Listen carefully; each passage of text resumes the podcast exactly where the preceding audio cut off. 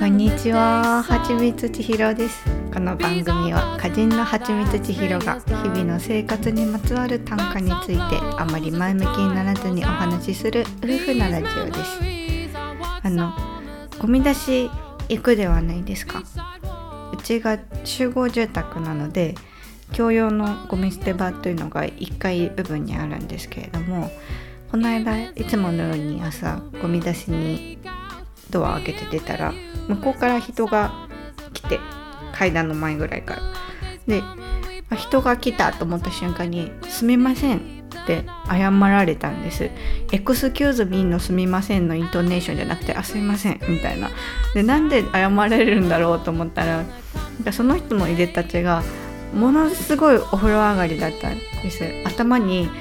あのバスタオル巻いててあのフェイスタオルの厚みと長さじゃないでしょバスタオルを頭につけてあのなんか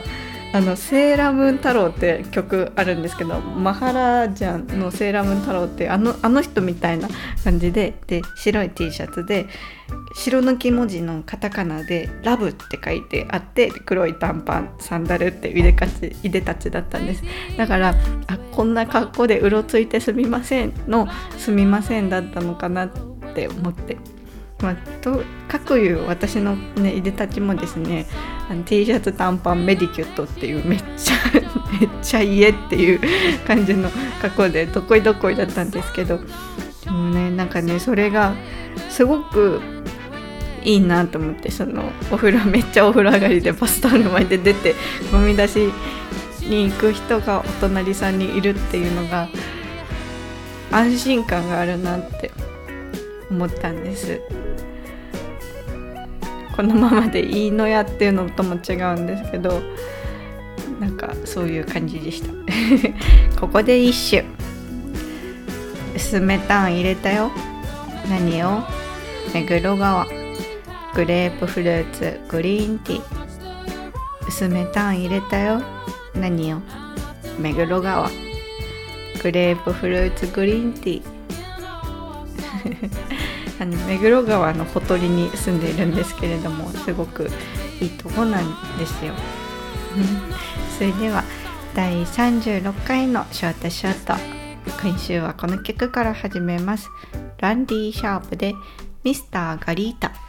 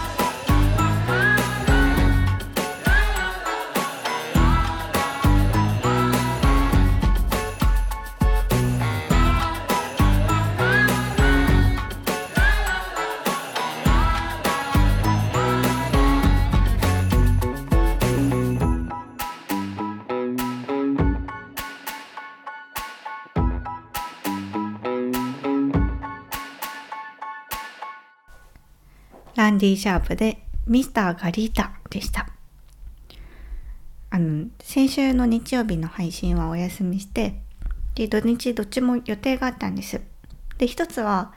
えー、土曜日に友人のお誕生日会というのと日曜日はまた別の友人と落語を見に行くっていう約束があってでもですねどっちもキャンセルすることになって、ね、なんでかっていうとなんかすごいぐったりしちゃって土日ともで土曜日のもう昼も出かける気満々だったんですけどなんかすごいめまいというか立ち上がっていられないみたいななっちゃってでなんかお腹も痛くなるしっていうので寝ることにしてごめんいけないっていうのとあとその土曜日の夜も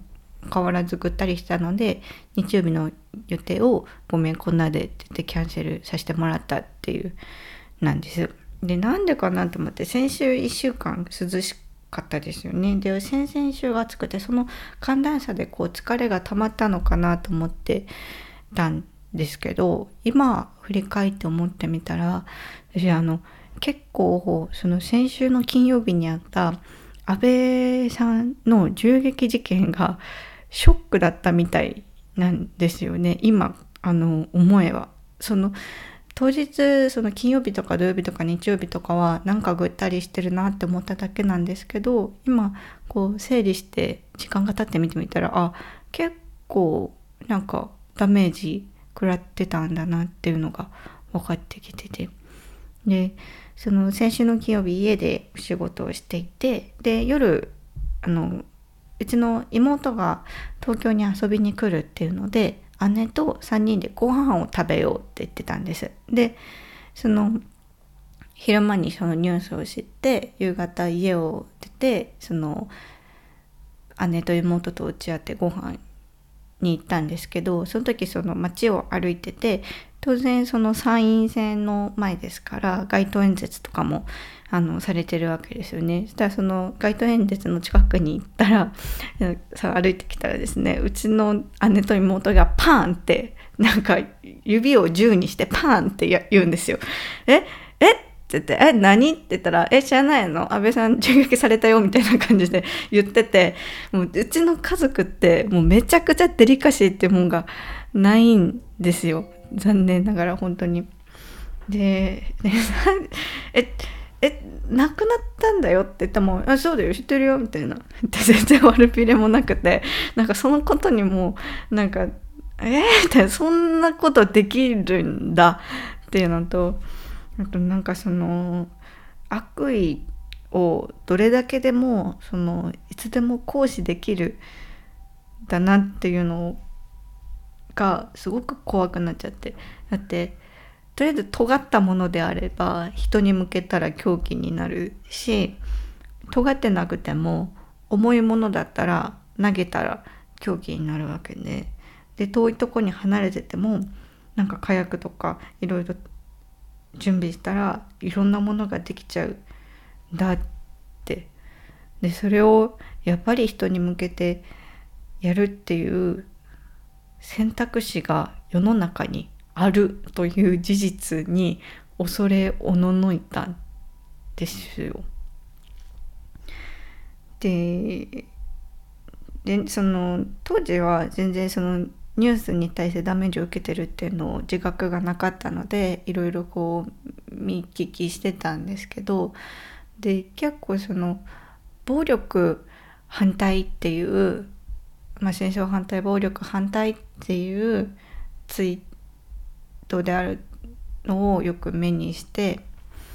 なんかそれもなんかちょっともやっとしててっていうのも最近あの私よく漫画読んでて今ね「東京リベンジャーズ」とあと「マイホームヒーロー」って漫画読んでるんですよ。で東京リベンジャーズは、まあ、ヤンキー漫画で、えー、東京卍会っていう、まあ、そのチームがあって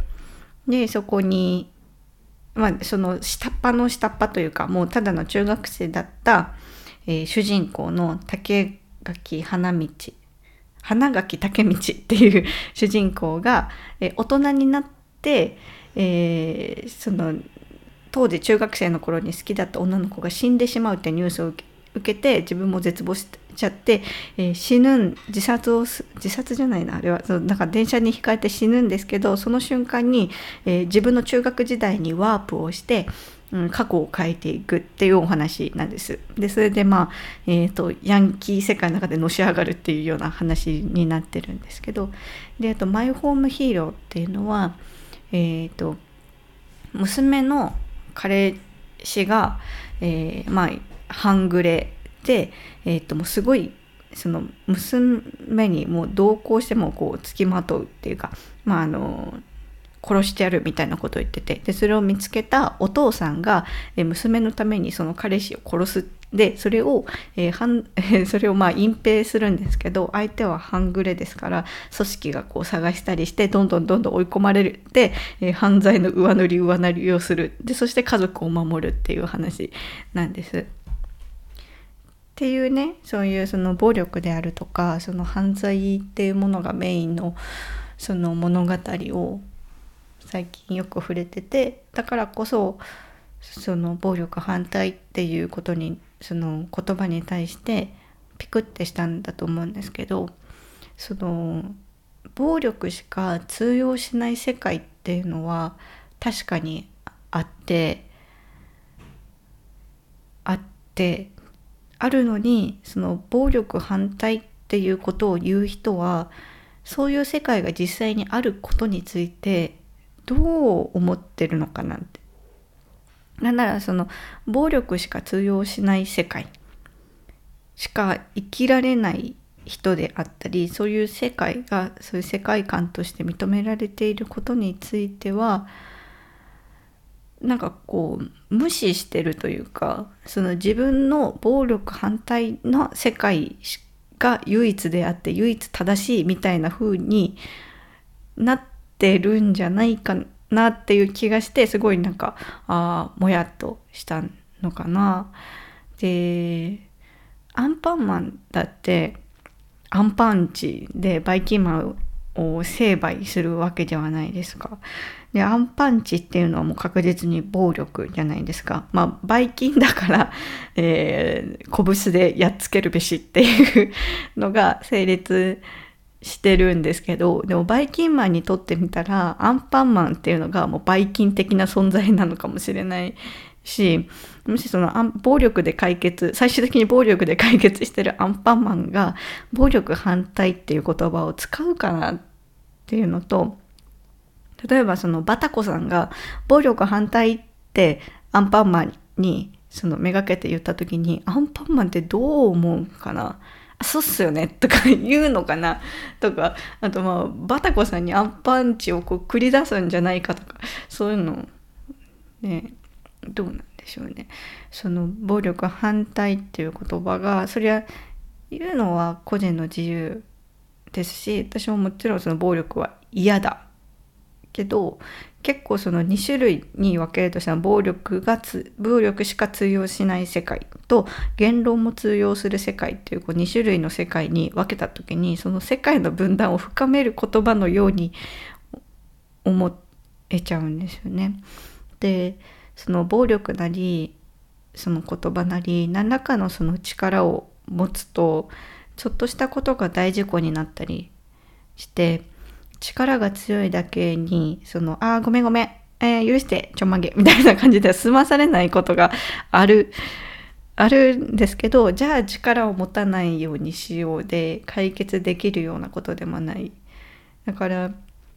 力の振るい方を洗練させるっていうのを目指さなきゃいけない。からあまりその暴力反対っていうのが何に向けて何に向けられた言葉なのかがわからない。ですよね。ここで4種。暴力で一度みんなに嫌われてガリガリ君を買いに行きたい。なぜかって嫌われたくなる衝動を抑える代わりにひどい首こり。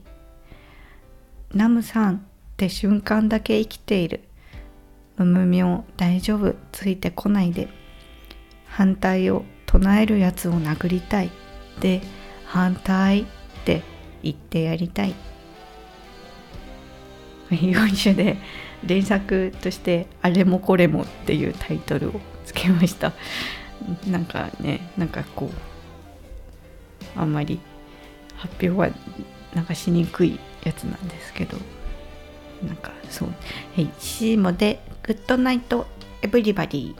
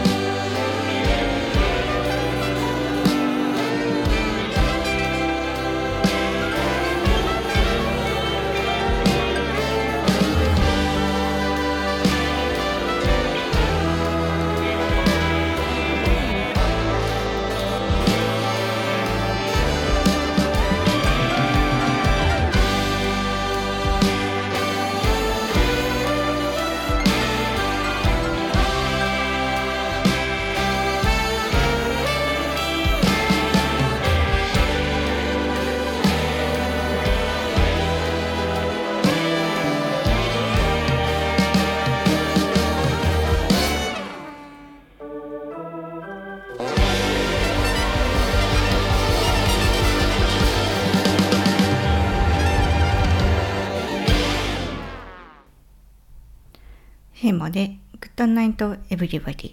でした。最近ですね、デザイン書あの、まあまあ読んでるでしょ。で、その中に最近知った言葉でメジャー感っていうのがあるんですよ。メジャー感です。あの、えっ、ー、と、メジャーデビューのメジャーに感触の感でメジャー感。で、何かというと、その、信頼とかなんかまあ王道感とかそういう感じで書かれてるんですけれどもえでもあ確かに って思ってその何でしょうね大きな広告になったりとか CM になるようなあー CM とかってそのどんずばというかあこう今こういう感じだよねっていうのがあるではないですか？でそれをやってるそのわざとやってるのがあの岡崎体育史の PV であったりとか なんかそうなんかまあだと思うんですけどでそのメジャー感王道感信頼とかそういうのをこう鑑みてみると私のその作るものその,、まあ、その動画であったり何でもなんですけどメジャー感ないなって振り返ったんですよ。メジャー感はなくてなんだろう手作り感とかあの、まあ、クラフト感。いやもうなんかクラフト感っていうかもう手作り。お手製感。お手製感ですね。手作りというよりお手製の動画みたいながあるなって。でメジャー感のあるものって他に何があるかなと思った時にえっと、あのアニメのオープニングってすごいメジャー感じゃないですか。あの最近「王様ランキング」ってアニメを好きで見てたんですけどあのアニメのオープニングってすごいあのパッとしてそのアニメーターであるとかそこに関わるクリエイターの人々が絶対これからこのアニメを30分間見させるというその熱意のもとに作られた、まあ、1分間ぐらいのそのアニメオープニングアニメになってて、まあ、音楽も素晴らしいですしなんかねあれかあれかと思った時に私もああいうの作れるようになりたいです。作れるようになりたいんです。あんな素敵なものを。あんな素敵なものになんで2回言ったの？を作れるようになりたいんです。でもねそのねでもそうね作りたい作りたいしなんどうやったら作れるのかっていうのをこれから追い求めていきたいという所存であるんですけれども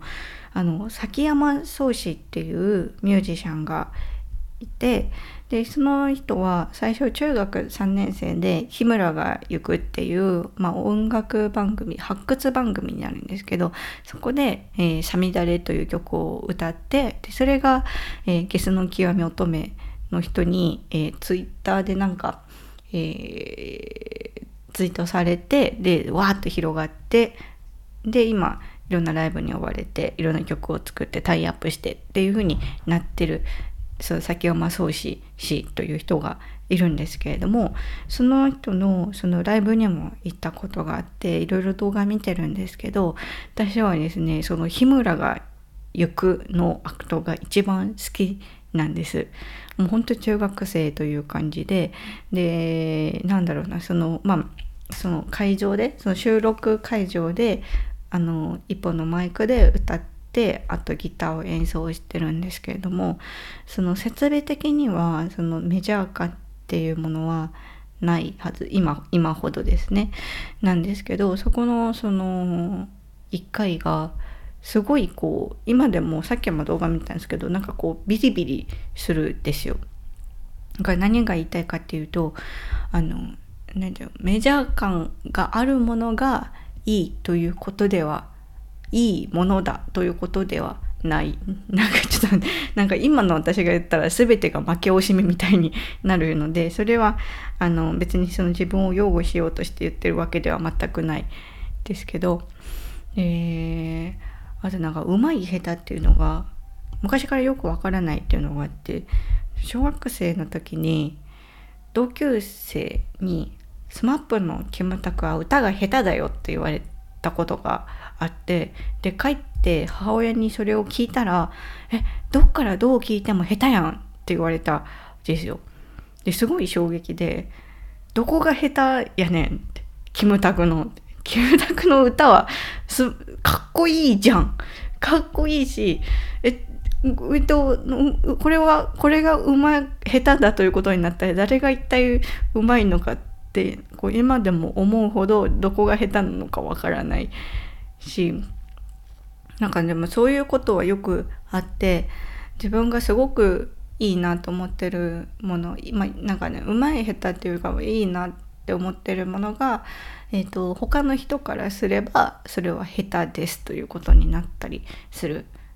です。でそのうまい下手でっていうのは人のその心を打つかどうかっていうのはまた別の話でだからその同級生であったり、えっと、そのうちの母であったりっていうのは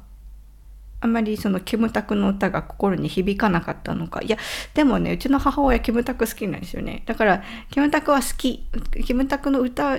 歌ってるの好きだけど、まあ、冷静に考えてキムタクは歌が下手ですっていう反抗をしたのかな。でもね私はうまいうまいっていうか、うん、うまいと思ううまいと思うし芸術って的にいやよくわからないけど技術的にもうまいと思うし素敵だと思うんですけどなんかそういうなんかこう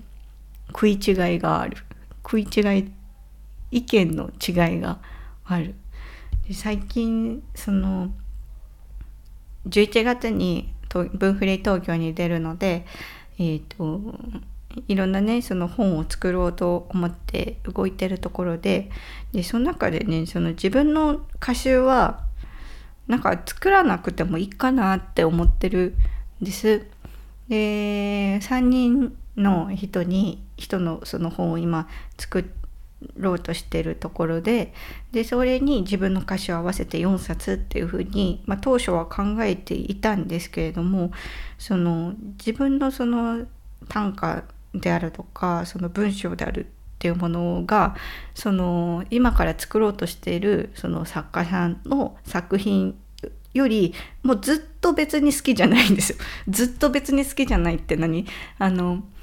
なんていうその作家さんの作品ほど自分の短歌が別に好きではないから